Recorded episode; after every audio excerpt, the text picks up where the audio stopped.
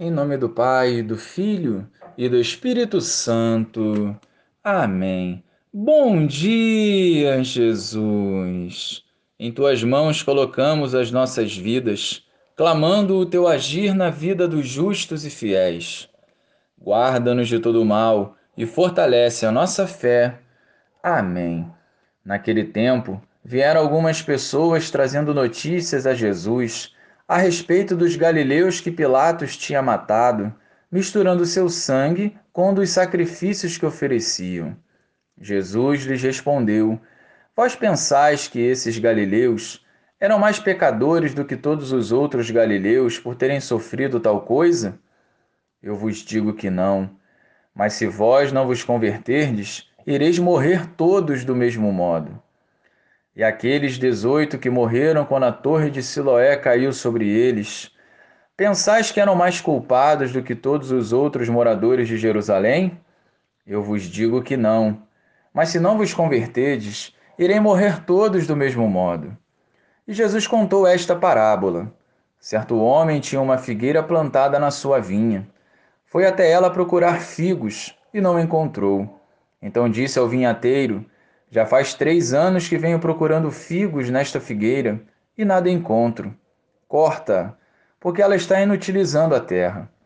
Ele, porém, respondeu: Senhor, deixe a figueira ainda este ano. Vou cavar em volta dela e colocar adubo. Pode ser que venha a dar fruto.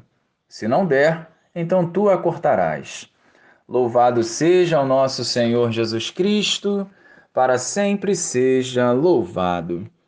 A conversão é o caminho para a vida, e quanto mais demorarmos a tomar essa decisão, maiores serão nossas frustrações e tristezas, pois a verdadeira paz e alegria provém do Senhor. O ser humano, quando muito preso a ideias erradas, acaba trazendo para si como verdades situações totalmente contrárias ao desejo de Deus para cada um de nós. Verdades deturpadas conforme a vontade humana geram graves consequências na vivência da fé. A mentalidade do homem velho, que leva uma vida medíocre, precisa ficar no passado para que o novo de Deus transforme as nossas vidas e assim produzamos os frutos desejados pelo Senhor. A conversão é urgente e, ao mesmo tempo, um processo diário até o fim de nossas vidas.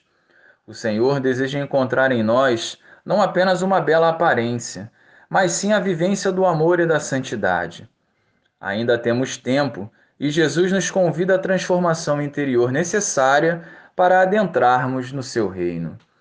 Glória ao Pai, ao Filho e ao Espírito Santo, como era no princípio, agora e sempre. Amém.